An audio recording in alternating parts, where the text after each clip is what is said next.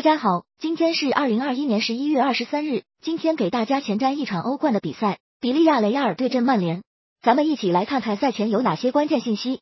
一、比利亚雷亚尔上赛季的队内最佳射手莫雷诺，本场比赛因伤继续缺席。他在面对奥萨苏纳的比赛当中复出后，连续两场比赛打进两球，便再次遭遇伤病打击。而上赛季欧联杯决赛面对曼联的进球也正是他打进的。二、曼联目前正在处于寻找新帅的过程当中。现有的球员若想在后续的比赛当中拿到首发位置，现阶段的发挥非常重要，这也是间接的提高了球队的战意。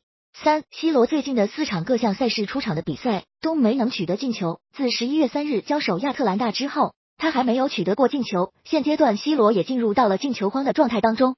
四，曼联上赛季的射手王布鲁诺费尔南德斯目前遭遇进球荒，他已经各项赛事连续十二场首发的情况下，未能为曼联取得进球了。在这期间，他送上了六个助攻。目前他的转型与后撤，对于他的进球效率影响还是比较大的。五，曼联欧冠历史上共计客场二十次交手西甲球队，最终取得了二胜十平八负的尴尬战绩，只在客场击败过拉科鲁尼亚和巴伦西亚两支西甲球队。